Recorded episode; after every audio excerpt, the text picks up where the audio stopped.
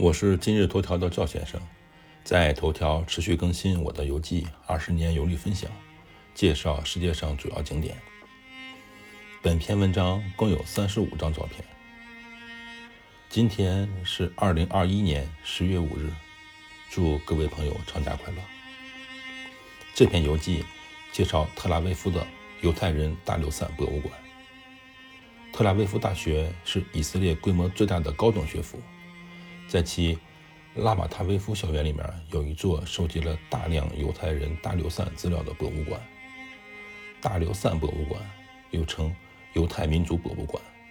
它具有很强的独特性和创新性，主要展出犹太人的历史文化和信仰。我们在这里真正熟悉了犹太人聚居区、犹太艺术和身份，以及重要的犹太人物和事件。大流散博物馆在一九七八年五月对外开放，是当时世界上最先进的博物馆之一。在犹太人博物馆，一楼有餐厅和犹太人历史的展示区，二楼有三个展示区，分别展示了犹太会堂的历史、鲍勃迪伦和建国后犹太人从各地回家后的生活。这个家，就是指以色列人的。呃，犹太人的国家以色列。大流山博物馆最具特色的一个景观，就是汇集了各个时期世界各地的犹太会堂的精巧模型。注意，这其中包括中国开封的犹太人会堂。知识点一：犹太人会堂是犹太人在这里学习犹太教教义和社区聚集的地方。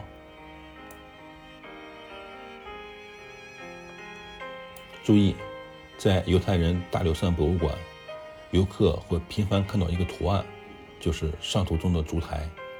为了让网友们看得更清晰，我贴出来一条头条的免费正版照片供参考，如下。那么这个烛台有什么特殊的意义吗？知识点二：这个烛台的术语是犹太教灯台。知识点三：烛台七个灯盏。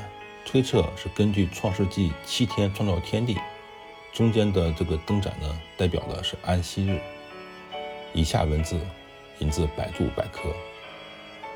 犹太教灯台是犹太人当中一个最古旧的标志。根据《出埃及记》二十五章三十一、三十三、三十七节，摩西以杏花形状制作七个分支的金灯盏，起初。在犹大旷野会幕中使用，后来在耶路撒冷圣殿中使用。灯台是犹太假日在线圣殿节的相关标志。在第二圣殿遭破坏以后，剩下的灯油只够灯台无休止烧一天。神奇的是，灯油足足烧了八天，并够时间得到新油和重建寺庙。许多灯台不知有七烛台。而且有九烛台，四个烛台在灯柱灯台的左右，代表游泳八天的奇迹。灯台中间的烛台就叫做沙玛什沙呃沙玛什，使用它的灯火点燃其他烛台。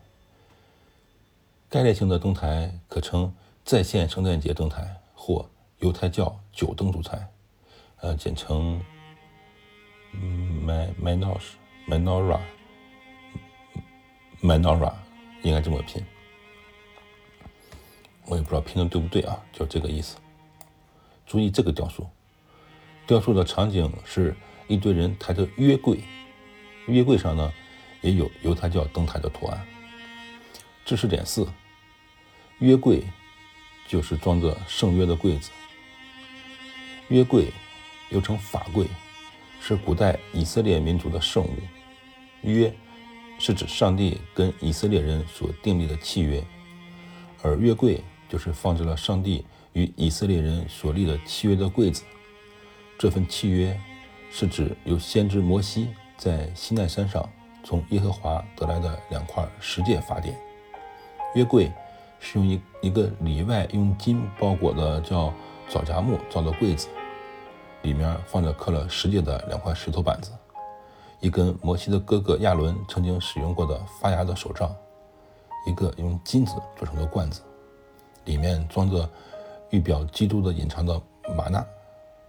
在柜子的上面有两尊用黄金打造的天使，叫做基路伯。这两尊天使面对面，用翅膀围出一个空间，代表这个空间代表上帝所在的地方。约柜放在哪里，哪个地方就代表有神同在。约柜在旧约时代以色列心目中就是与神同在的象征。我不是基督徒，不太了解圣经的相关知识。作为佛教徒，我可以做一个类比，或许可以将约柜在基督教中的重要性对比释迦牟尼舍利塔的重要性。不知道这种对比是否客观？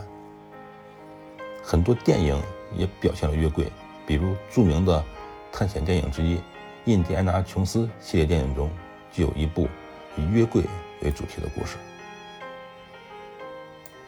博物馆里汇集了各个地区、各个时代。犹太教学的精巧模型的展区也非常可爱，那里还提供一项服务，只要你把名字输入，就可以为你找出家族的根源。这块尤其受来访的犹太人欢迎。犹太人非常尊重自己的历史。反观我们中华民族，有些个别的人表现出对其他文化病态的追捧，比如一些新闻。提到中国人的汽车竟然贴了日本鬼子太阳旗，以及美化七三幺部队的军贴，我怀疑这些败类的脑子是被门给夹了。赵先生，二零二一年十月五。